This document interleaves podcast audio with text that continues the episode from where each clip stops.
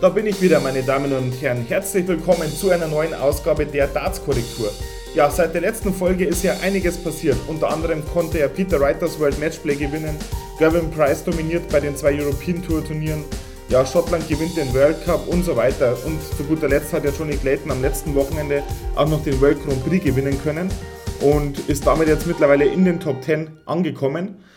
Ja, warum war es in letzter Zeit eher ruhig auf diesem Podcast? Liegt natürlich daran, dass der Darts-Kalender dieses Jahr im Sommer eher weniger hergegeben hat, mit Ausnahme ja, der paar Major-Turniere, die ich eben ja, genannt habe. Ein paar Players Championship-Turniere waren auch noch. Aber so im Großen und Ganzen war der Sommer ja einigermaßen ruhig im Darts.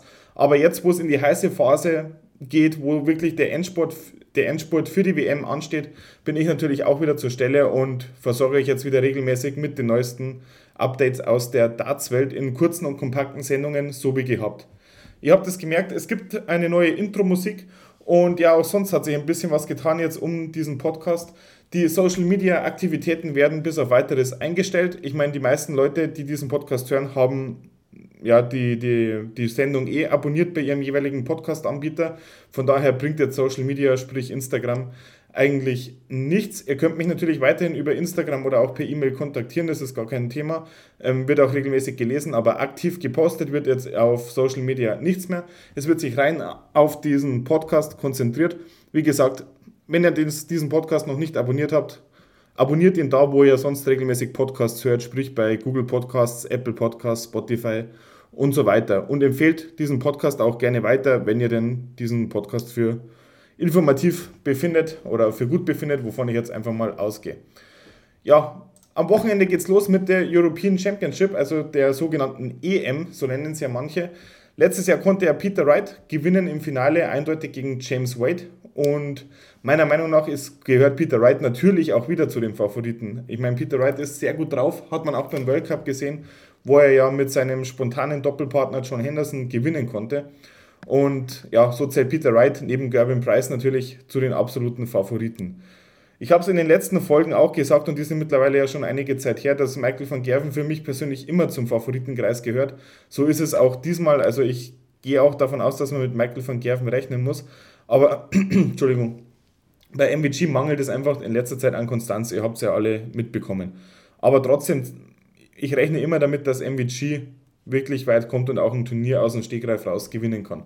Hat man ja zuletzt auch in Kopenhagen gesehen. Gut, da musste äh, Gervin Price verletzungsbedingt aufgeben, aber auch da die Art und Weise, wie MVG gespielt hat, auch wenn im Finale in Anführungszeichen nur Fallon Sherrock war und jetzt kein Top-5-Spieler oder keiner der wirklichen Top Guns, wie, wie es ja immer so schön heißt, trotzdem die Art und Weise hat mir bei MVG sehr gut gefallen. Ja, los geht's am Donnerstag, also sprich heute. Abend um 20 Uhr übertragen wird natürlich wieder ja, auf der Sonne und soviel ich weiß auch auf Sport 1, aber diese Info jetzt ohne Gewähr. Ich persönlich schaue immer im ja, bezahlten Streaming-Dienst die Darts-Turniere. Aber sei es drum. Ähm, Simon Whitlock eröffnet gegen äh, William Borland. Ja, klar, klarer Favorit Simon Whitlock, auch wenn man in letzter Zeit von ihm ja wenig gesehen hat, aber trotzdem einfach vom Namen her ist er erstens mal der Favorit, das ist klar, aber auch spielerisch für Simon, Simon Whitlock muss man immer für ein, zwei Siege bei einem Major-Turnier auf dem Zettel haben, ist meine Meinung. Hat man auch bei der letzten WM gesehen. Also Simon Whitlock für mich hier klarer Favorit. Ja, Brandon Dolan gegen Kim Heibrechts. Interessantes Spiel gleich in der ersten Runde. Ich würde hier mit Brandon Dolan gehen. Ja, Rob Cross gegen Keen Barry. Ja, auf Rob Cross bin ich auch gespannt. Ich meine, es hat sich auch seit der letzten Folge, seit der Premier League, nicht viel getan in Sachen Rob Cross.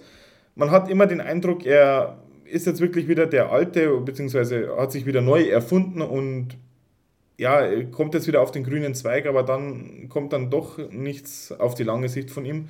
Von daher bin ich gespannt, wie sich Rob Cross schlagen wird. Ich meine, langsam müsste er mal wieder wirklich ja, weiterkommen, Preisgeld einspielen, auch für die Order of Merit natürlich.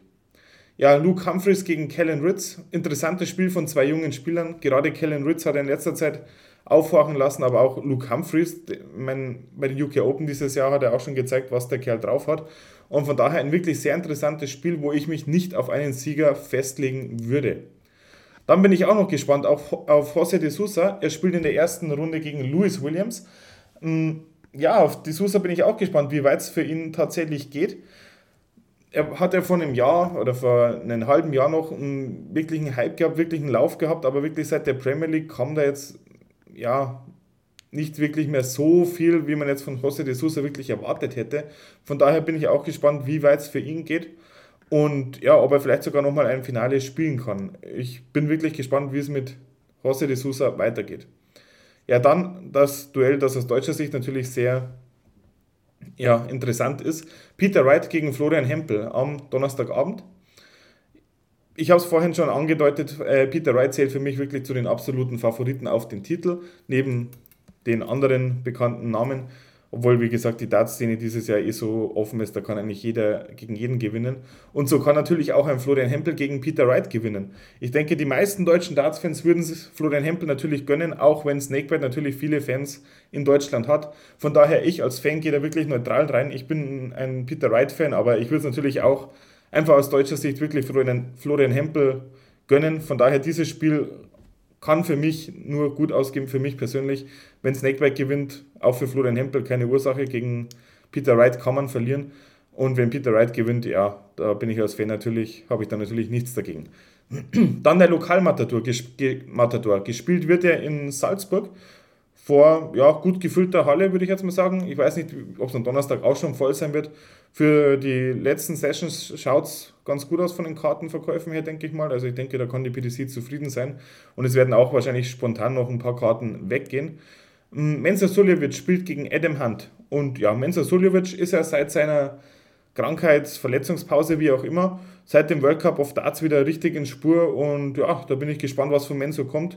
Ich denke, ja, mit dem Heimvorteil geht es bestimmt ein, zwei Runden weiter. Joe Cullen spielt dann zum Abschluss des Tages noch gegen Ted Evans. Ja, denke ich, dass Joe Cullen gewinnen wird. Am Freitagabend sind dann auch nochmal Erstrundenspiele. Hm, ihr fragt euch wahrscheinlich, warum jetzt in diesem Feld einige Namen auftauchen, die man sonst nicht bei Major-Turnieren unbedingt erwarten würde, gerade in einem engen 32er-Feld. Liegt natürlich daran, dass nur zwei European Tour-Events gespielt wurden, sich manche ja, Top-Spieler wie zum Beispiel Dimitri Vandenberg äh, gar nicht für diese Turniere qualifiziert haben und ja, somit dann auch keine Chance hatten, sich für dieses Major-Turnier, die European Championships, zu qualifizieren. Deswegen ist auch ein Adam Gablas dabei und spielt gegen einen Joe Murren äh, Mörnen, Entschuldigung. Ähm, ja, ich denke, dass hier Adam Gavlas gewinnen wird. Christoph Ratajski spielt gegen Danny Noppert. Ja, zwei interessante Spieler in letzter Zeit, auch jetzt gerade beim World Grand Prix, zwei Spieler, die durchaus aufgefallen sind. Danny Noppert hat ja unter anderem MVG besiegt.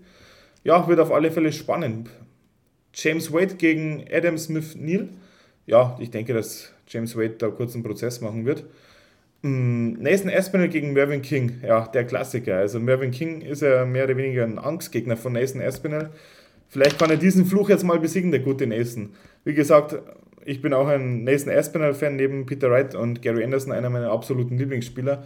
Und von daher, ja, ich hoffe einfach, dass Nathan da wirklich gegen äh, Mervyn King und wenn es nur ein dreckiger Sieg ist, aber trotzdem, ein dreckiger 6 zu 5 Sieg, Gar kein Problem, Hauptsache eine Runde weiter gegen Mervyn King. Ja, der Bully Boy spielt Michael Smith, spielt gegen Ryan Searle. Auch ein wirklich interessantes Match. Da hat es die Losfee gut gemeint. Ja, Ryan Searle darf man nicht unterschätzen, aber ich denke, dass auch vom Bully Boy einiges kommen wird. Ist natürlich eine kurze Distanz, Best of 11 Legs, das sprich, auf, ja, wer als erstes sechs Legs hat, gewinnt das Spiel. Von daher wird es einfach darauf ankommen, wer einfach gut reinkommt, ob der Bully Boy seinen Rhythmus findet, so wie man es kennt. Und dann wird es auf alle Fälle, Fälle, ein schönes Spiel, denke ich mal. MVG hat es mit Boris Kretschmer hm, zu tun. Ja, zu MVG ist eigentlich alles gesagt. Man hat immer wieder Momente, wo man denkt, jetzt ist er wieder der Alte und dann verliert, ja, verliert er doch wieder und zwar auf eine Art und Weise, wie man es einfach von MVG leider mittlerweile gewohnt ist, jetzt seit ja, einem guten Jahr oder seit, ja, seit einem längeren Zeitraum auf alle Fälle. Von daher, ich habe MVG immer auf dem Zettel und ich denke, Boris Kretschmer ist wirklich eine ja, Pflichtaufgabe für ihn. Aber er ist in letzter Zeit schon oft an Pflichtaufgaben gescheitert, muss man ganz klar sagen. Gerben Price bekommt es mit Richie Edhouse zu tun. Und ja, ich denke, dass der gute Gerben Price wirklich auch zu den Titelfavoriten gehört. Und ja, vielleicht hat er sich ja nach dem Buhrufen in Leicester beim World Grand Prix äh, letzte Woche erholt. Und ja, ich hoffe einfach mal für ihn persönlich, dass es in Salzburg ein bisschen freundlicher gegen Gerben Price zugeht. Mittlerweile ist mir der gute Garen Price wirklich auch sympathisch und ich finde die, die übertriebenen Buhrufe, auch wenn es natürlich von ihm provoziert ist teilweise, da brauchen wir nicht drüber reden. Er ist ein sehr emotionaler Spieler, aber mich persönlich stört es langsam auch, muss ich jetzt ehrlich sagen. Ich meine, beim Walk-On kurz buhen, das so wie es bei MVG auch der Fall ist, das gehört irgendwo dazu und damit können die auch alle leben, aber ja, dann ist es auch wieder gut und während dem Spiel sollte man dann auch wirklich als Publikum nicht unfair ins Spiel eingreifen, wenn es jetzt nicht wirklich ja, eine wahnsinnig emotionale Situation ist und man als Spieler das Publikum gegen sich aufgebracht hat. Steht auf einem anderen Blatt, aber Gervin Price einfach auch während des Spiels da so dermaßen teilweise zu irritieren, ja, ist meiner Meinung nach mittlerweile unnötig und ja, es reicht jetzt auch mal langsam. Und man merkt es auch Gervin Price an, meiner Meinung nach, er kommt damit nicht wirklich klar hat man ja beim letzten Spiel gesehen, äh, bei, bei, beim letzten Turnier, wo er einfach nicht mehr auf die Bühne gekommen ist nach einer Pause oder erst sehr verspätet. Er hat es auf Armprobleme, glaube ich, geschoben, so die, die offizielle Ausrede, aber ja, ich glaube, ihr wisst selber, warum er nicht auf die Bühne gekommen ist oder ja, seinen Gegner hat warten lassen. Ich glaube, das war, das ist klar.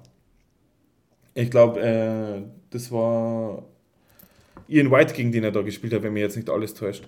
Ian White wurde ja gefeiert in Leicester City wie noch nie in seinem Leben, würde ich jetzt mal sagen. Also, wo auf einmal die ganzen Ian White-Fans herkommen, ist mir persönlich ein Rätsel, aber war cool zu sehen und auch wie, wie Ian White da persönlich teilweise überfordert war mit den Anforderungen. Aber gut, war schön zu sehen auf alle Fälle. Ja, zum Abschluss am Freitagabend natürlich nochmal ein deutsches Duell. Gabriel Clemens spielt gegen Damon Hatter und ja, er hat natürlich eine in Anführungsstrichen einfachere Aufgabe als jetzt Florian Hempel, der Peter Wright gezogen hat. Aber gegen Damon Hatter ist Gabriel Clemens meiner Meinung nach der Favorit und das macht es natürlich im Kopf nicht einfacher. Gut, Gabriel Clemens, ihr kennt ihn alle, er ist ein abgezockter Hund, er macht sich da selbst keine Gedanken, auch wenn er verlieren würde. Ich würde sagen, Gaga, gib alles und schau, dass es ein paar Runden weitergeht. Ich persönlich habe Tickets fürs Finale und mich, mich würde es freuen, wenn ich da Gabriel Clemens oder Florian Hempel natürlich sehen würde. Von daher ja, Gabriel Clemens und Florian Hempel, alles Gute. So, in der zweiten Runde gibt es eventuell ein paar interessante Spiele. Unter anderem könnte Michael van Gerven auf James Wade treffen. Äh, Michael Smith könnte auf Ratajski treffen oder Ryan Searle auf Ratajski. Ähm, ein möglicher Zweitrundengegner von Gabriel Clemens wäre Nathan Aspinall oder eben Mervyn King. Also für Gabriel Clemens wird es am Samstag, sollte er gegen Damon Hatter gewinnen, nicht leichter. Was eventuell auch ein schönes Zweitrunden-Match wäre, wäre Suljevic gegen ja, Peter Wright oder Suljevic gegen Florian Hempel. Hätte ich natürlich auch nichts dagegen. Ähm, Deutsch-österreichisches Duell hätte auch was. Ja, De Sousa gegen Humphreys ähm, wäre auch sehr sehenswert als Zweitrundenspiel oder zum Beispiel noch Cross gegen Brandon Dolan hätte auch was. Also es sind einige interessante Partien dabei, auch wenn ein paar wirkliche Topspieler wie eben Johnny Clayton oder Dave Chisnell oder Dimitri Vandenberg äh, fehlen. Aber ich denke, das Turnier wird ein Top-Turnier mit mal anderen Spielern, die man vielleicht sonst das, äh, nicht bei jedem Major-Turnier sieht. Und von daher, ich freue mich drauf und ihr bekommt von mir jetzt ab, ab jetzt wieder regelmäßig Updates, wie gesagt. Ich melde mich nach der EDC wieder bei euch. Bis dahin, good darts und Game on!